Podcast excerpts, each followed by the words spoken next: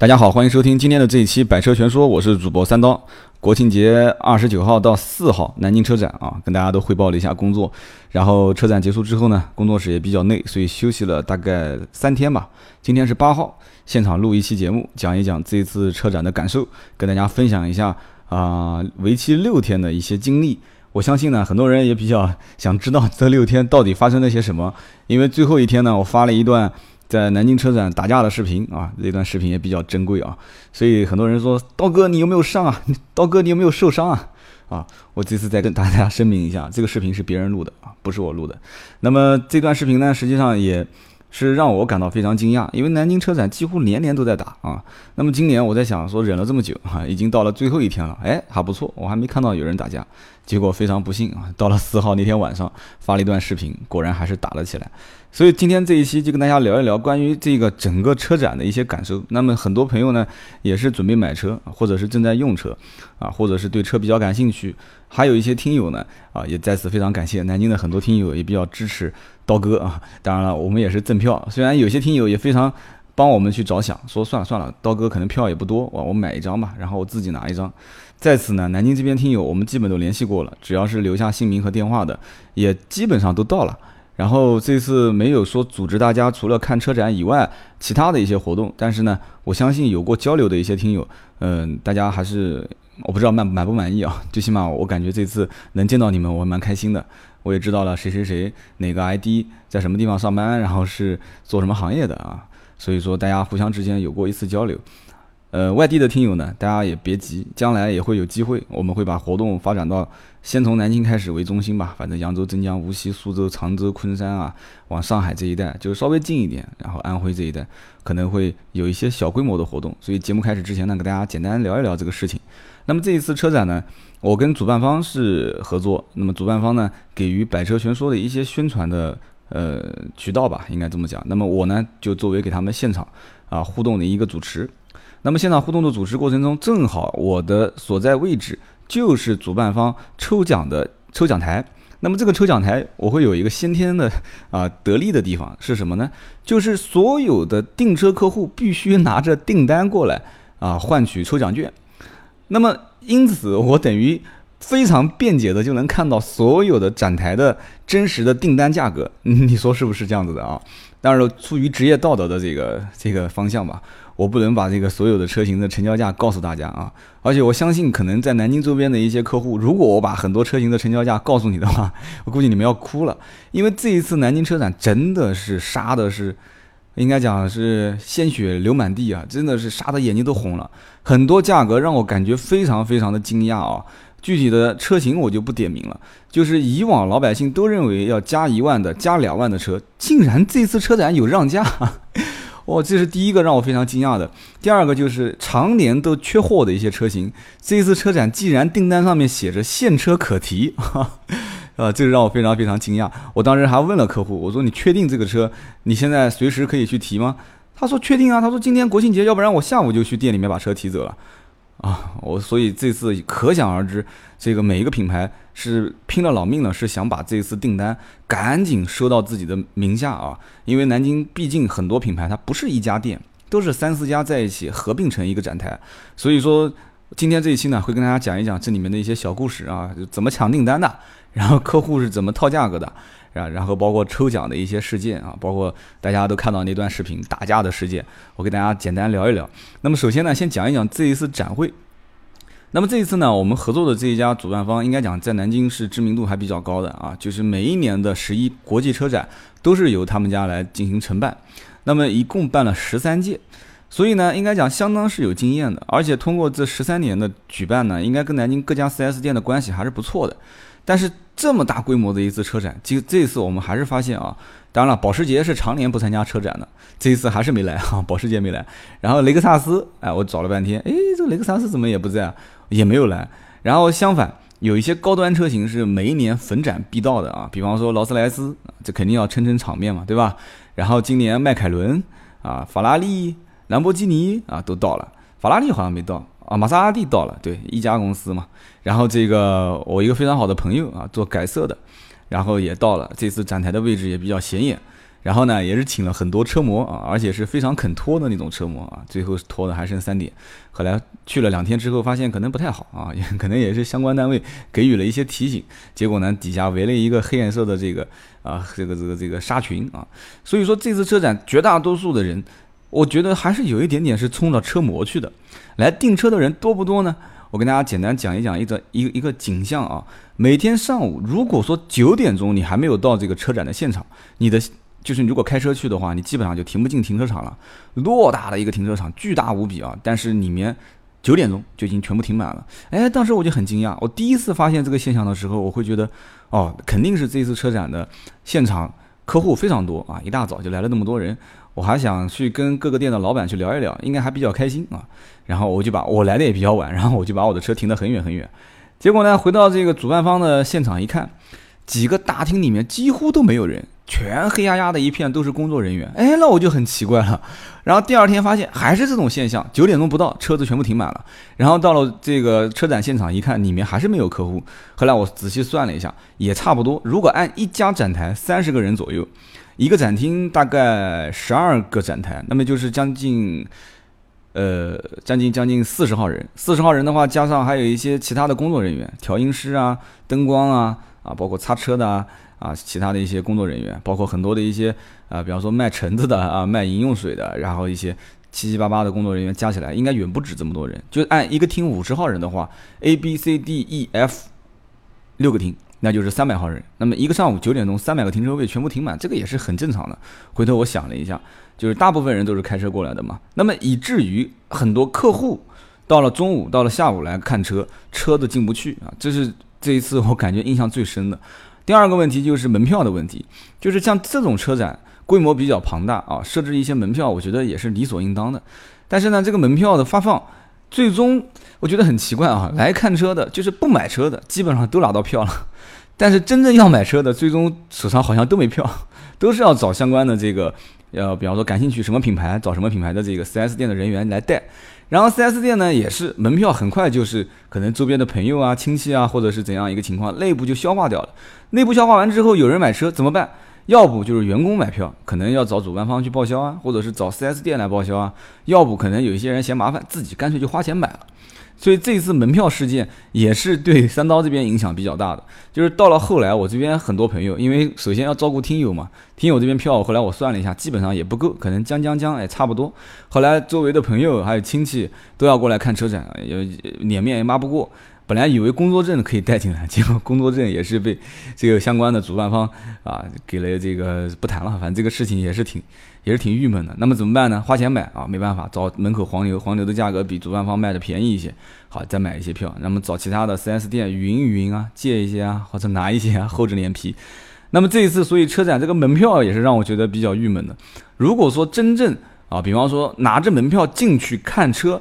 如果真实有订单的话，可以给报销。哎，就我觉得这种方式就比较好。但是我不知道为什么有没有人想到这一点啊？就是如果说你门票是花钱买的进去看车，你也不要找什么 4S 店员工给你拿票啊什么的。哎，最后买了以后把它报掉，这种方式我觉得非常可取。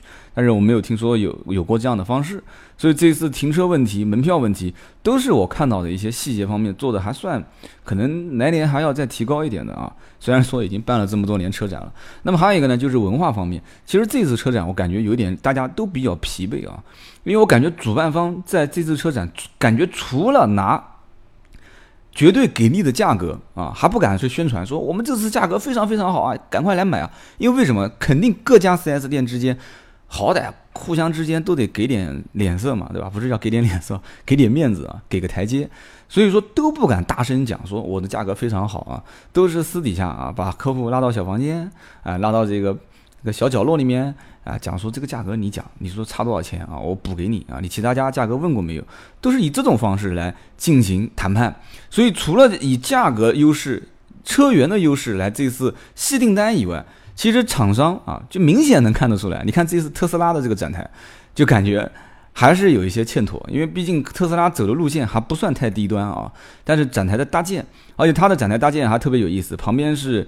这个玛莎拉蒂啊，然后旁边是劳斯莱斯，然后旁边是这个呃兰博基尼，然后它的展台地上就铺了一个地毯，然后背景板明显就是主办方可能不太想花太多的钱去搭建展台啊，就跟这个是不要说兰博基尼呢，你就跟捷豹路虎比，它这个展台都要差很多。你别跟捷豹路虎了，你就跟十来万的这种展台比，档次各方面都差很多。所以这一次应该讲。特斯拉的这次的这个布展还是有点欠火候，可能也是第一次参展，所以说来年的话布展还是要花点钱、花点心思，因为毕竟大家对特斯拉还是非常感兴趣的。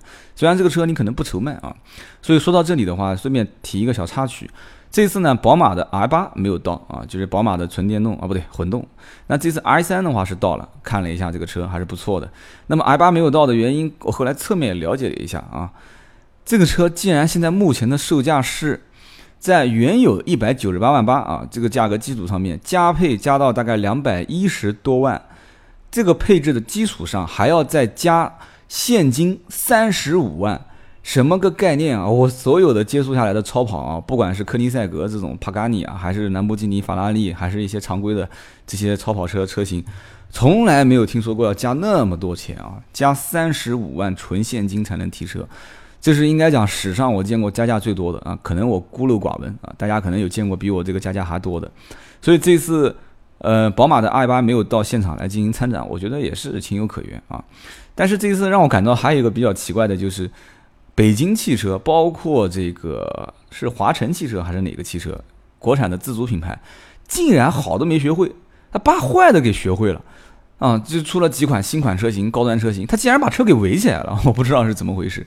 然后还做了一个高端的什么什么车型发布会，然后还不让老百姓去摸去碰。这老百姓现在对你这个车感兴趣，你就赶紧打开门给他看一看，摸一摸啊，还把它围起来干什么呢？我就搞不懂。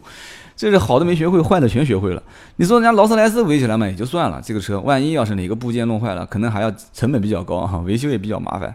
对不对？你说一个国产自主品牌就不至于这样子嘛？毕竟你是跑销量的，你也不是一个概念车，所以说这次车展上面很多的一些，就是在我三刀看来，就是不管是豪华品牌是杀的眼睛都红了，还是说是自主品牌，包括中低端的一些这个，包括合资品牌、自主品牌，呃，可能有的不温不火，有的呢是闷声发财啊。比方说它普遍车型都不好卖，但是就有一款车卖的特别好。所以我明显能发现，这次因为我是还是那句话，我在主办方的抽奖处，所以我能看到很多的订单，哪些车型卖的非常好，就是时不时的，哎，来一个人抽奖看啊，这款车型，过一会儿还是这款车型，然后过一会儿还是这款车型，就明显就知道这款就这个品牌的这款车型是爆款，就是卖的非常好啊，所以这可可能也是经销商的一种困扰，就是单卖一款车型也是风险非常大的啊，因为每个人的审美它是有一定的。呃，时间段的审美疲劳嘛，时间长了以后自然也就不热销了啊。所以刚刚前面啰嗦了一个车展的大的概况，然后我们就讲一些细节方面的话有意思的事情啊。这次呢，我在车展上面帮了几个好朋友去买车，当然这个帮他们买车是纯义务的，因为义务到什么程度呢？因为我知道这次车展根本其实不需要我出面去啊所谓的帮忙，为什么呢？因为价格已经比平时低很多了。这次车展如果有到现场看过我主持的，你应该知道。我当时现场主持最喜欢问的一句话就是这次价格满不满意？然后客户就会说，嗯，挺满意的，挺满意的。我说，那你不用说具体优惠多少钱，你就要告诉我，你今天车展拿的优惠比平时在展厅多优惠多少钱？然后基本上每一个人讲都是说啊，比平时多三千，多五千，最多的有听说过比平时车展啊，比平时 4S 店展厅要多出将近优惠两万，一万到两万的。所以说，就整体上客户还是比较满意的。因此，这一次车展的价格优惠，如果我分析的没有错，应该是在这南京，就是南京的行情啊，应该是在这个过年之前的一个基本上算是低点，就不可能再往下不探了。然后之后价格开始小幅度的回收，比方说回收一个点啊，或者回收两千块钱啊、一千块钱啊，就是最起码做做样子也得做嘛。就是车展结束了，你就不要再拿车展的价格来比了啊！我现在价格优惠回来了，回调了一部分。然后呢，这个不管是做样子也好，还是怎么样也好，持续到十一月到十二月份，然后再回头看全年的任务，或者是单一车型的任务，或者是整体的 4S 店的整个盘子的任务有没有完成啊？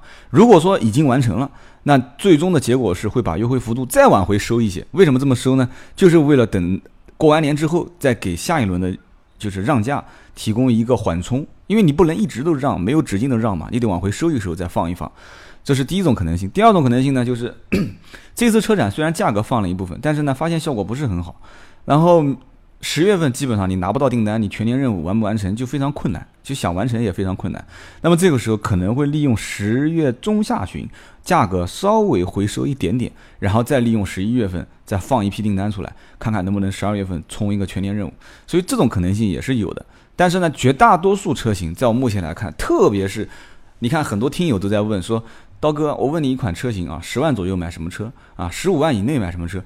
你要知道，绝大多数人问的都是不会超过那十款车型，基本上都是问的都是非常非常细的一些市面上非常热销的车，所以这些车型你指望说全年任务没完成，这种可能性是几乎没有的啊！什么上海大众、一汽大众、上海通用这些，你说全年任务完不成的可能性是非常非常小的，所以就不要指望了。十月这一次到月底之前，如果不订车，我个人建议呢，到明年过年之前就不要再买了，就暂为暂时缓一缓啊，暂时缓一缓。然后呢，我们就讲个细节。这一次呢，我一个好朋友啊，我是我是算是小学、初中啊就在一起啊，幼儿园也在一起的一个死党，打个电话给我，他说：“三刀啊，我说我的我的这个姐夫这一次在车展上面要订车啊，也知道你原来是做什么什么品牌的啊，能不能帮个忙？说要买一辆奥迪 Q7 啊。我说 Q7 现在价格很好啊。我说你找不找我，其实意义都不大。他说没事，你 反正面子大，你过去谈一下子，看看能不能帮他再多争取点优惠。”然后我去之前大概了解了一下这个车的行情，大概在二十到二十一个点的优惠啊，也就是大概在八折到七九折。结果呢，他姐夫过了一会儿打个电话给我，啊，说这个兄弟啊，啊，我车子准备定了，你看看能不能帮我找找人啊？我说那你现在什么政价格政策呢？他说现在是七九折。我当时一听，我心里面就咯噔一下，我就在想啊，这个销售员基本上就是上来就直接放到底了。然后我就问他其他家的价格比过没有？他说比过了，基本上也就基本二十一差不多到底了。他说但是能不能再争取争取啊？好，不错，我就帮他过去问了一下。那么最终的结果呢？我长话短讲啊，就是说这个价格其实在南京已经算非常非常非常好了啊。也不要说南京了，就是在整个江苏周边二十一个点低功率的 Q7 这个价格也是非常非常不错了。但是能不能再低呢？啊，其实答案肯定是。确定的了，不会说是否定的。但是这个现金优惠肯定不会是在车上给予嘛，肯定是在车外给予一些相关的补贴啊，啊，给予一些什么附带的一些赠送啊。所以明显发现，当时这张订单如果我不介入的话，很有可能这个客户他也不定了。因为国人买车或者买房，啊，买任何东西都是这样子，就是买涨不买跌，价格一味的下降，造成的结果就是客户觉得很疑虑啊。他怕到时候你别到了年底了，价格优惠又更多啊！因为我听说这次 Q7 的高功率版本优惠可以给到二十五个点，真的是从业以来，就是我从事汽车行业以来，很少很少能听过 Q7 这种车型能让让到二十五。当年 A8 大换代的时候，就是新款已经进到仓库里面，老款还有几台没卖出去的时候，这个车型。当时也不过才卖到大概二十三个点左右，所以这一次 Q7 虽然听说换代，但是毕竟车还没到啊，还没看到样子是什么样，它就已经开始二十五个点往外抛货，所以让让我感觉到非常非常的惊讶啊！所以说当时的这一台车，因为有三刀出面啊，相当于是刷了一张脸啊，刷脸给了一次背书。就告诉他确认啊，这个价格应该是不会有问题了。然后通过啊私人的关系帮他争取了一些额外的优惠，这样子一个情况下，客户才相对比较爽快的把这个定金给交了。所以这一次车展，我和我和很多的一些品牌的总经理啊、销售总监啊啊，包括销售顾问、一些老朋友啊、老同事啊，我们经常在一起聊天，也发现了这个问题。你比方说。一个展台，它不是一家 4S 店在一起，对吧？它是南京可能同品牌四家甚至五家甚至更多的员工在一起，所以马上后面就要讲那个打架的事件了。所以这次会出现什么样的一种状况呢？就是出去之前，特别是一些这个就不提哪个品牌了，一些这些有一些日本日企的背景啊，或者是台湾台企的背景的一些企业，或者说一些这种大的一些集团啊，集团单位财大气粗嘛。给的政策就是给予销售员的政策就是无底价促销。什么叫无底价促销呢？就是说我不给你这次车展的优惠价啊，你只需要去打听别人家谈的单子的最低价。怎么打听呢？很简单，就是一部分人是负责在现场签订单的，他可以再安排一部分人，就是不签订单嘛，就专门盯着其他家有没有在卖车嘛。啊，如果是卖车了。或者说订单没签，谈了很长时间，人走就盯着嘛，盯着看，穿便装，穿便装哈，这简直就是无间道啊！然后就跟着客户出去问一下，说，哎，这个价格给的怎么样啊？不行的话，我们可以，我是哪一家店的，我可以再放一些啊。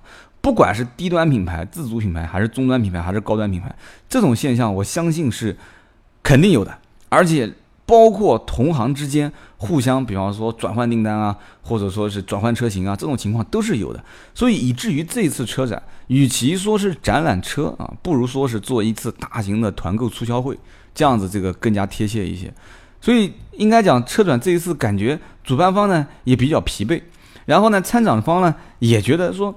感觉就是有点吃力不讨好，而且这一次让我了解到一个也是比较惊讶的一个现象，就是往年的车展为什么做的又大又豪华又气派，是因为厂商是给予了非常多的补贴，而这次车展我了解到了非常多的品牌厂商是暂时不给予补贴，而是说你们先做啊，你们先你们先整起来啊，先把这个车展先做过去，然后把费用报上来，算入全年计划，再看着给。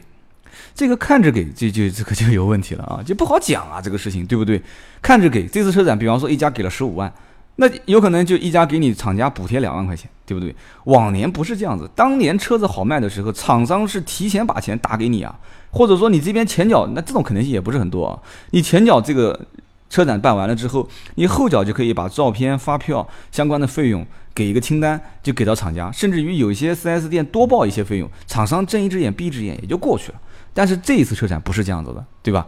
而且某一些啊国内比较知名的品牌，因为相关的一些事件啊，某一些领导人被抓了之后，这些品牌也没有敢于在车展上面进行一些大规模的投放啊。比方说之前有一些什么相关的活动啊，想在车展上面进行一些展示啊，动态的展示，它都没有了，都取消掉了。这上面的上层的一些影响都是非常大的。所以这次车展整体来讲的话，反正感觉就是一个字累。很累啊，二一个字就是乱，非常乱啊。但是呢，总体来讲也有非常开心的，就是原先的订单目标都完成了啊，也是赚的是盆满钵满。但是这个赚应该是打双引号的赚，赚的是眼球，赚的是人气，但是肯定是不赚钱。这个呢，三刀可以非常明确的啊讲出来，就是不赚钱。有没有赚钱的？有啊，但是非常少。那么这一次我们讲到抽奖啊，抽奖也是真的是体现了国民的一个整体素质啊，真的是体现了啊。这次抽奖，主办方呢也是花了大的心思啊，给了这个 iPhone 六的现金抵用券。一等奖呢是给了四千九百九十九块钱，这个呢应该讲优惠是非常非常大的。我也参加过非常多次车展，一般正常能拿出一千到两千的加油卡作为一等奖就非常不错了。这次车展真的是估计花了心血了啊！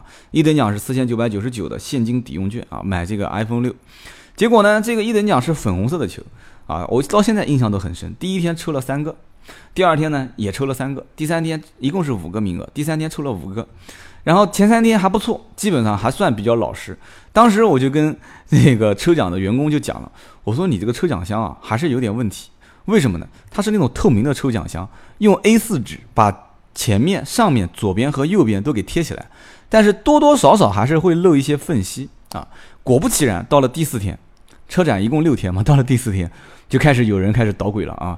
就开始有人就是过来抽奖的人就先瞄一眼啊，他也看了一下子，要抽到那个粉红颜色的小球，然后趁到这个主办方的人互相有的时候开小差啊啊是就是聊天啊或者登记啊，有的时候登记不要用笔要用纸嘛，他就把手快速的伸进去就把那个红颜色球拿出来，然后主办方说主办方就讲了，你你你这个是耍赖皮啊，这个肯定不算的。他说那不管，那现在粉红颜色球就在我手里面，对不对？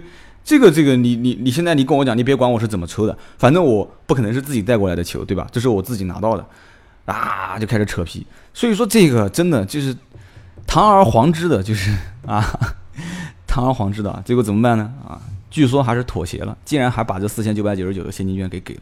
为什么呢？人家也不敢得罪嘛，毕竟这个客户也比较牛啊，毕竟客户是来订车的。客户说你不给是吧？行啊，你不给我马上就到现场，我就把这个车退掉，我不订了。啊，你一退的话，那么参与这个车展的主办方就要开始，就是参展商啊，就要开始找主办方要谈。所以说这个是一层压一层，真的是怎么讲呢？就是还是素质方面要稍微提高一点。这个车展的抽奖这件事情也让我感觉心比较寒啊。当时这个现象还不止发生了一次啊，发生了两次还是三次。所以说当时的这个抽奖事件让我心里面真的是。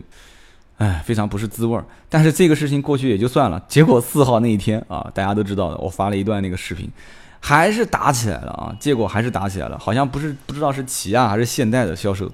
其实说在车展打架这种事件，三刀从业这么多年，见的也不是一次两次了啊，也算是比较淡定了。但是你说在这次这样的一个大型车展现场进行一个 PK 啊，我觉得还是整体上来讲，我看了一下视频里面，其实年龄都不算太大。整体来讲的话，我觉得我给所有的就是入行现在还不算比较晚一点的啊，应该现在入行的可能都是九零后了。我给他们一些建议，第一个，给私人老板做事打工啊，有一句话是当年我的老领导给我啊，当时我应该是任大众的销售总监，就是临去前的一天晚上吃饭，他跟我讲，他说啊，三刀给你一句话，在私营企业上班，没有事就是本事啊。你不惹事，没有事，他就是本事。当然了，你有的时候你不惹事，别人惹你嘛。但是别人惹你，你可以把大事化小，小事化了，这也是一种本事啊。所以在私营企业上班，没有事就是本事啊。所以这句话呢，其实当时看到这段视频，我跟很多一些，因为我转到我的圈子里面，很多都是一些同行，他们也会讲，他说，哎呀，说这个怎么讲呢？你说他们忠诚度高啊，还是说这个卖车卖的比较有激情呢？还是说没有脑子啊，比较幼稚呢？这这个东这个都不太好讲。但是这一次的整体的这个打架事件，我没有细细的去了解，但是我肯定可以从侧面了解到，是因为订单，是因为客户啊。除了这个以外，你总不能说一帮大老爷们在车展上面为了女人打架吧？这也不可能啊，也不可能打成群架。所以这次车展真正还有一些得意的人，真的不是卖车本身。你比方说这次车展在南京有一个就是榨那个鲜橙汁的那个机器。哎，这次车展你还别讲，它的效果非常好。它是这次车展的四等奖的这个提供商，然后呢，凭这个兑奖券就可以到展台的每一个角落啊，各个地方就是去换这个压榨那个五个橙子嘛。哎，你还别说，这个效果非常好。我敢说，绝大多数的老百姓，你现在出去一提，他们都知道有这么一样东西，而且。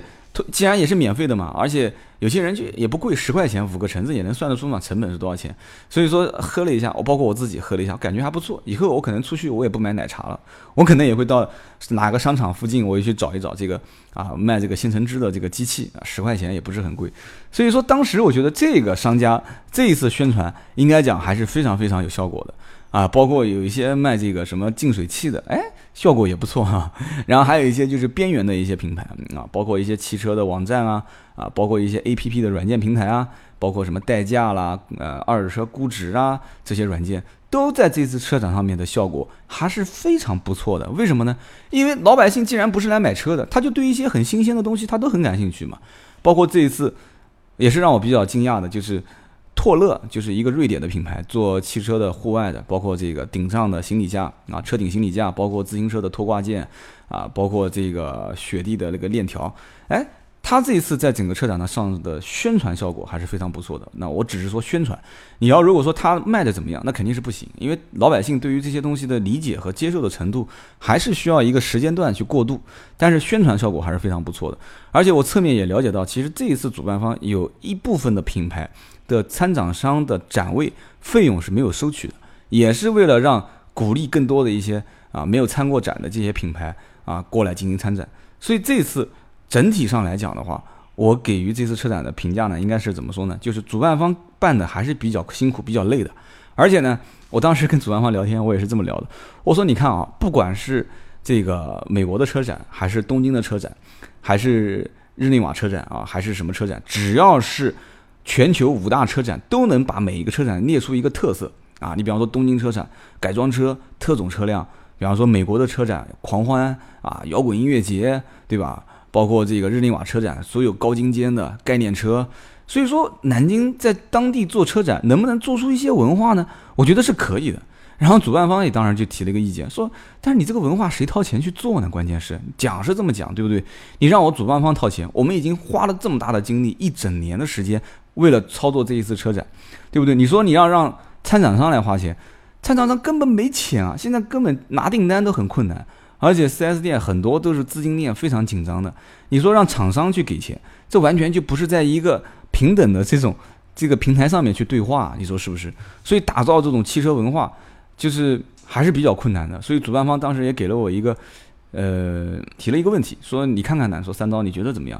他说想做这种御用的改装车展览，啊，比方说像 Brabus 啊、ABT 啊这种，就是做御用改装车车展。然后当时我对这方面也提了一些疑虑啊。首先一个就是到底是以展为主还是以卖为主？如果是以展为主的话，这种车展规模肯定是大不了啊。最起码在国内目前来看，在北京做过几次，规模可能也不算太大，但是呢，它最起码前期的主办方和厂商的投入量还是比较大的，而且在圈子里面，就是他只能把这一个，你比方说在国内玩老爷车的这一个圈子，然后国内玩改装车的这个圈子，你把这一个圈子的人能把这一个时间段聚集过来进行参参展啊。不要搞得太乱，那么多老百姓公开放开之后随便看随便摸，你可能会把这些粉丝发烧友这种级别的人就把它淡化掉了。所以说，做这种文化和做这种单一的改装车或者是老爷车的这种展览，我觉得风险还是比较大的。最起码这家公司它不可能不为了挣钱，对不对？所以当时我给他提了一些建议，我说你看看，就是以后这种历年历届的车展啊，干脆就不要把它搞成团购的这种车展了，还是做一些。氛围出来，因为南京据我了解也是想打造文化和创意的这样的一个城市，所以说这种什么微电影啊，对吧？南京想打造微电影之都嘛，就是以后微电影的这种像威尼斯电影节这种在南京进行颁奖，那你就可以把这个这个主题和内容把它放进来嘛，对吧？所以当时跟他就随便讲了讲，提了一些小建议啊。反正三刀呢也是口无遮拦啊，人家都是老前辈，做了十三年车展了啊，人家做车展的时候我大学还没毕业呢。所以说这一次车展呢，整体来讲也是算给了我一个学习的机会，也见到了非常多的老朋友啊，不管是自主品牌啊，还是国产品牌，还是进口品牌，反正三刀给大家一个建议，就是如果今天你听到这期节目，车展啊，全国各地都在办，你要是在车展了解到的价格，回到你们现在的当地的 4S 店再问，已经拿不到这个价格的时候，尽量在这个月月底啊之前能争取的就争取，如果实在争取不到的，个人建议就不要定了。过到明年过年之后，再考虑适当有一点点降价的时候再订车。但是到了明年，啊，兄弟姐妹们，我估计你们又要纠结了。能让价的一部分车型，多数就是开始有小改款出现的时候，那个时候你又要考虑我是买老款还是买新款了。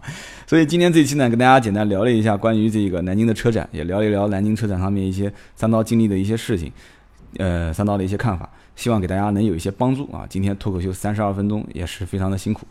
啊，有点累啊，所以说我们今天星期三、星期六再见啊。星期六我们单独聊一款车，那么大家喜欢听什么样的车型，正常还是可以发微信给我。我之前也是记录了很多啊，大家点播比较多的一些车型，我一定会跟大家慢慢的啊细细的去聊。好的，今天这一期就到这里，我们下一期再见。